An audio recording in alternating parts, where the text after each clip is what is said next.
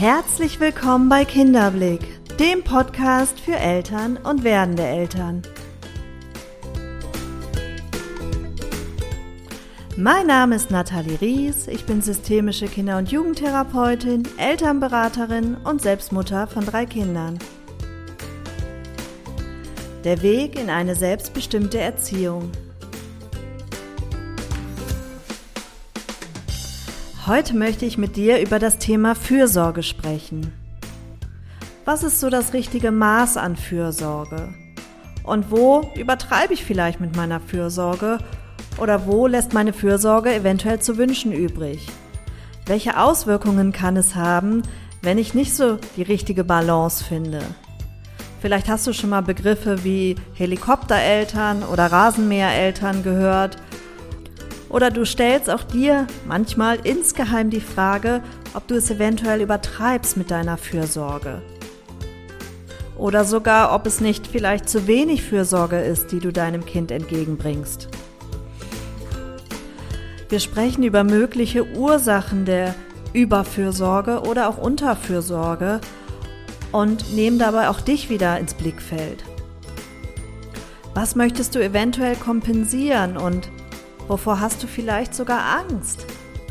Es ist nicht immer leicht, das richtige Maß zu finden, denn zwischen Rasenmähereltern und vernachlässigten Kindern ist einfach eine riesengroße Spannbreite. Wir schauen heute mal genauer hin. Ich wünsche dir ganz viel Spaß beim Zuhören.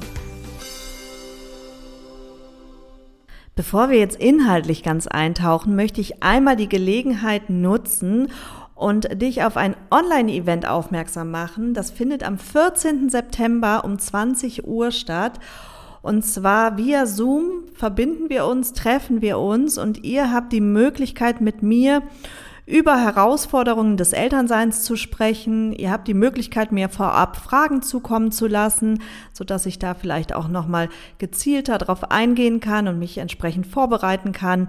Ja, ich freue mich total, wenn du dabei bist und ähm, du musst nichts weiter machen, außer auf unserer Homepage www.kinderblick.info unser Anmeldeformular oder Kontaktformular auszufüllen und dich dafür zu registrieren. Wie gesagt, es ist kostenlos und ja, ich würde mich total freuen, wenn du dabei sein möchtest.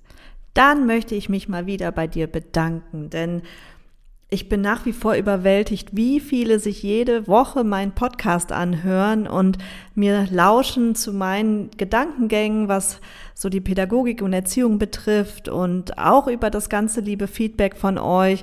Das macht mich total glücklich und ich freue mich auch nach wie vor und möchte ich gerne ermutigen, mir weiterhin Feedback zukommen zu lassen. Denn ja, das ist immer so die Resonanz, die ich dann für, von euch bekomme. Und ähm, ich kann daraus dann irgendwo auch so eine Strategie entwickeln für mich, weil ich Ideen dafür bekomme, welche Themen euch besonders ansprechen und welche Themen vielleicht eher uninteressant sind für euch. Ähm, genauso könnt ihr ja immer mitwirken, indem ihr bei Instagram uns folgt und da stelle ich ja öfter mal so einen Fragebutton ein zu den nächsten Themen, die ihr euch wünscht. Und ja, so habt ihr die Möglichkeit, da wirklich auch aktiv den Podcast mitzugestalten. So, jetzt aber zu unserem heutigen Inhalt des Podcastes. Wir sprechen über das Thema Fürsorge. Denn es ist nicht immer so leicht, da das richtige Maß zu finden. Im Grunde genommen ist es so ein Balanceakt zwischen Bindung und Autonomie. Und je nach Alter der Kinder verschiebt es sich mehr oder verlagert es sich mehr. Bei Kleinkindern ist die Bindung ganz im Fokus und ist das, ist das ganz wichtig. Und umso älter die Kinder werden, desto wichtiger wird natürlich die Autonomie. Und wir als Eltern müssen erkennen, ja, was in welcher Entwicklungsphase des Kindes ansteht. Also wo ist der Fokus ganz auf Bindung und in welchem Maße darf ich mein Kind freilassen, entlassen, mehr und mehr in Richtung Autonomie. Man könnte jetzt meinen, das geschieht ganz intuitiv, aber das ist eben nicht immer der Fall. Denn hier und damit schließt sich wieder der Kreis zum Namen dieses Podcastes, denn auch hier, ich habe ja schon oft von dem Rucksack gesprochen, den wir aufhaben, ein Rucksack, der gefüllt ist mit eigenen Erziehungsmustern, mit Glaubenssätzen, mit Ängsten, mit ähm, Strategien, die wir uns so angeeignet haben im Laufe unseres Lebens. Und dieser Rucksack, ja, der wirkt, der ist da, der bringt ordentlich Gewicht mit. Und wir sind eben nicht auch an dieser Stelle komplett frei, sondern agieren aus unseren Ängsten, aus unseren Mustern heraus. Und je nachdem, wie wir so begleitet wurden, welche Strategien wir uns so angeeignet haben im Laufe des Lebens, ähm, hat es Einfluss, wie fürsorglich wir unser Kind begleiten können, in Anführungsstrichen.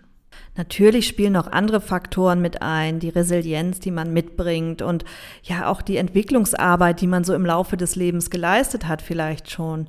Ähm, man ist jetzt nicht Opfer seiner Erfahrungen und Opfer seiner Muster und Glaubenssätze, zumindest nicht ausschließlich. Also immer da, wo uns die Dinge eben bewusst werden, können wir eine Entscheidung treffen. Immer da, durch das Sichtbarmachen, haben wir oder können wir einen anderen Weg einschlagen. Nur dafür müssen die Dinge uns erst einmal bewusst sein, dafür müssen sie erst einmal sichtbar sein. Sind mir die Dinge eben nicht so bewusst und agiere ich teilweise aus der Angst heraus, dann passiert es, dass ich in so eine Überbehütung rutschen kann, zum Beispiel. Ähm, Helikoptereltern, der Name oder dieser Begriff war ja wirklich in aller Munde, war in den Medien ganz breit getreten der besagt im Grunde genau das. Ein Helikopter kreist und genauso kreisen wir Eltern um unser Kind permanent und in allen Lebenssituationen. Also hier ist das Bedürfnis nach Kontrolle ganz groß geschrieben. Das ist im schulischen Bereich, aber auch im privaten Bereich. Oft Eltern, die alles organisieren müssen, Eltern, die ihre Kinder auf Schritt und Tritt begleiten, die ihre Kinder mit dem Auto bis zur Schule fahren, die permanent mit den Lehrern im Kontakt stehen müssen, um alles abzuklären. Ähm, oft Eltern, die ganz hohe Ansprüche an das Kind haben ja, ähm, die sind ganz oft überängstlich und greifen in Situationen ein, wollen beschützen. Die Steigerung der Helikoptereltern ist dann noch die Rasenmähereltern, die wirklich den Weg immer frei machen fürs Kind. Ähm, jegliche Herausforderung wird dem Kind aus dem Weg geräumt, sodass unsere Kinder im Grunde sich nie einer Herausforderung stellen brauchen, weil die Eltern im Vorfeld alles, ja, platt machen, alles zur Seite räumen. Man muss sich vorstellen, was das für Konsequenzen hat. Denn der Mensch braucht auch einmal herausfordernde Situationen. Der Mensch darf die Erfahrung machen, in Anführungsstrichen Fehler zu machen. Für mich sind Fehler ja immer Erfahrungen. Ähm, der Mensch braucht auch mal Niederlagen in seinem Leben. Denn daraus kann er wachsen, davon lernt er, indem ich im Grunde weiß, was gut und schlecht ist, kann ich überhaupt gut und schlecht definieren. Das eine funktioniert ohne das andere nicht.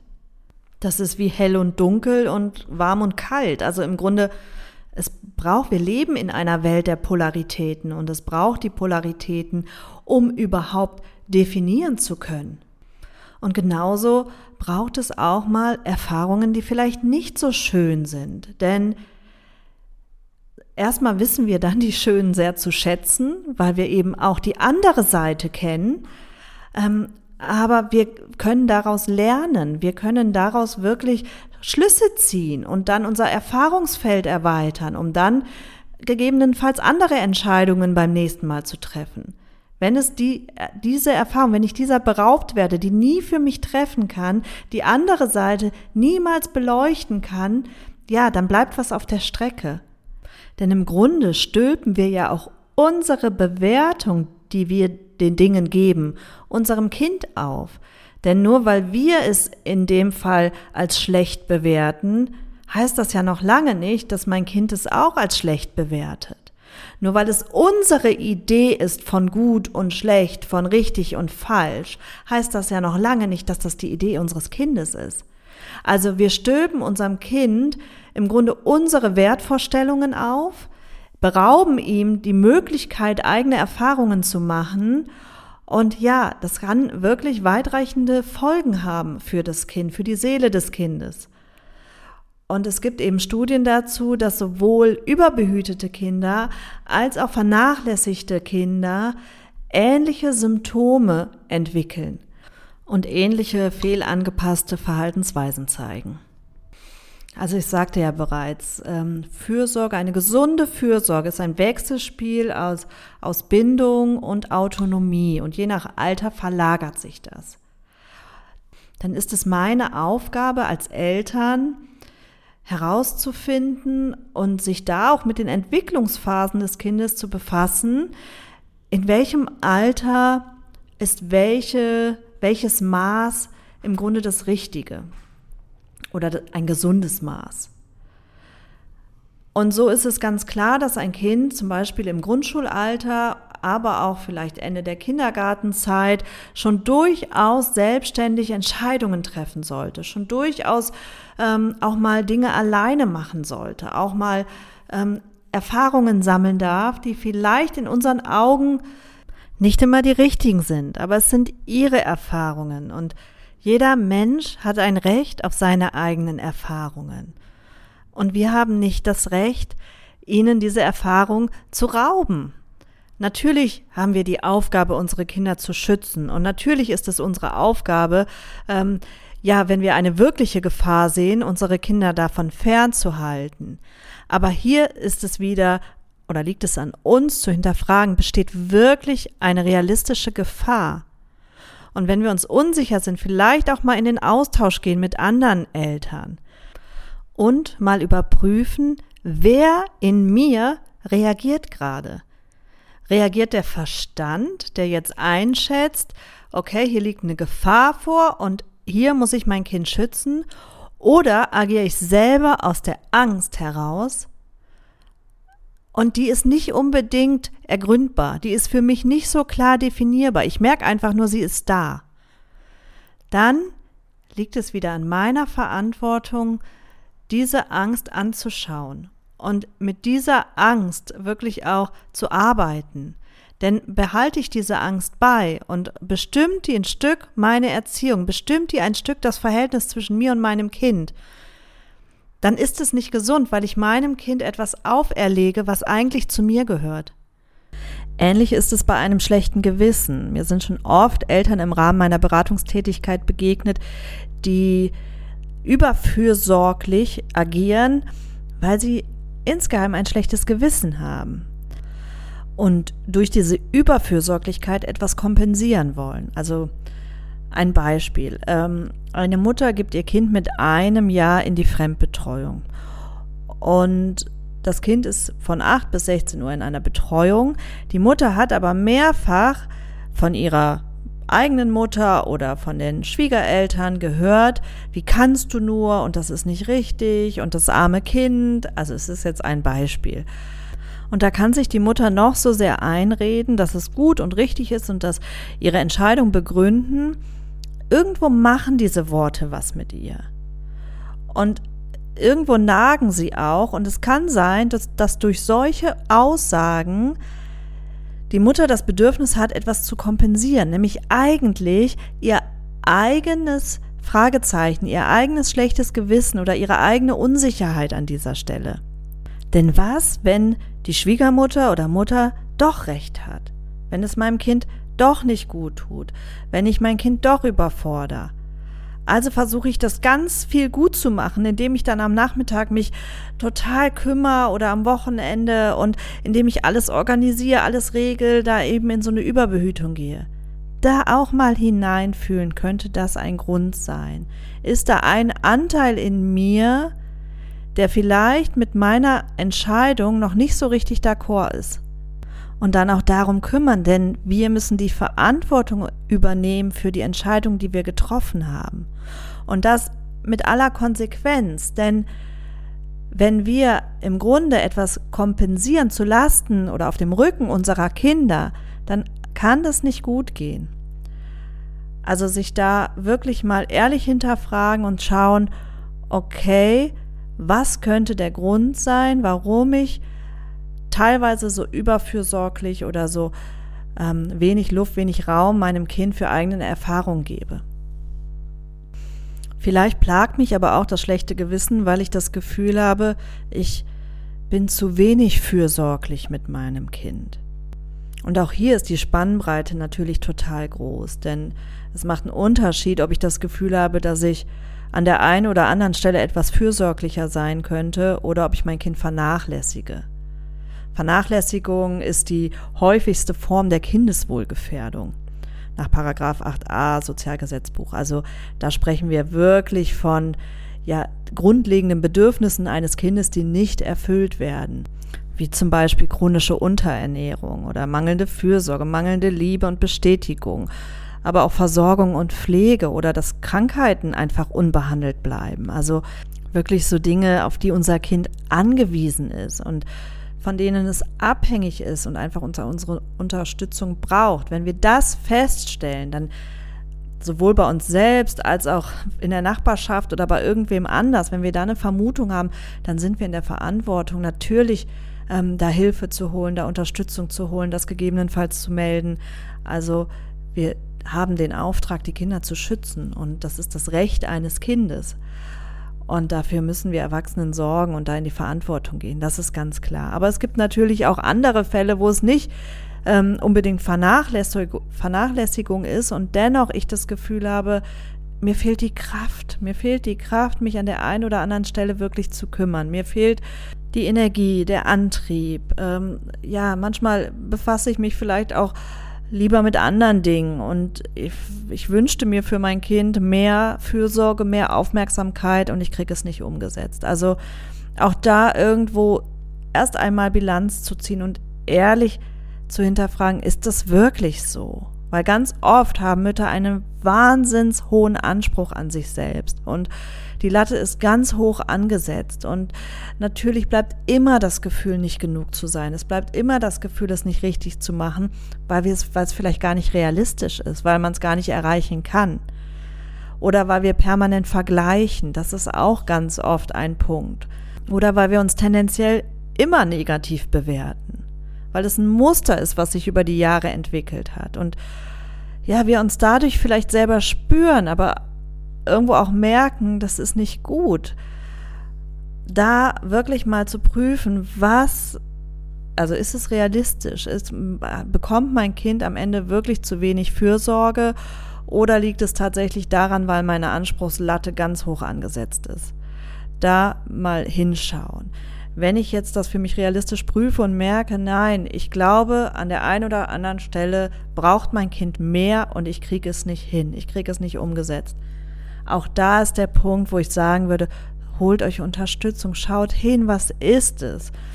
Bin ich vielleicht seelisch nicht im Gleichgewicht? Bin ich vielleicht unglücklich? Bin ich vielleicht, ähm, kann ich mich nicht richtig einlassen auf mein Kind? Also da hinschauen und sich Unterstützung holen mit einem Coach vielleicht, ähm, einer Elter Elternberatung oder eben auch einem Psychologen, einer Therapie. Mal gucken, was ist denn da der Kern der Sache? Warum drehe ich mich so im Kreis und warum fällt es mir so schwer, mich so ganz einzulassen auf, auf den kleinen Menschen? Vielleicht liegt bei mir eine Bindungsthematik vor, bedingt aus meiner Kindheit, aus meinen Erfahrungen, die sich abgespeichert haben. Und hier habe ich die Chance, diesen Kreislauf zu durchbrechen. Nur dafür muss ich es erst einmal anschauen. Dafür muss ich erst einmal damit in Kontakt gehen. Und dann kann ich da was auflösen und mein Kind vielleicht auch anders und mit viel, viel mehr Freude begleiten. Wenn ich die Offenheit habe, mir da Hilfe und Unterstützung zu holen. Es ist ganz oft so, dass Kinder materiell total gut versorgt sind, aber emotional unterversorgt sind. Und das geht durch alle Gesellschaftsschichten. Das ist jetzt keine, kein Ding der, der ähm, sozial schwächeren Familien. Und auch hier wieder, wir müssen in unsere Verantwortung kommen, denn ein emotional unterversorgtes Kind, das wird Folgen daraus tragen und das wird natürlich Symptome entwickeln.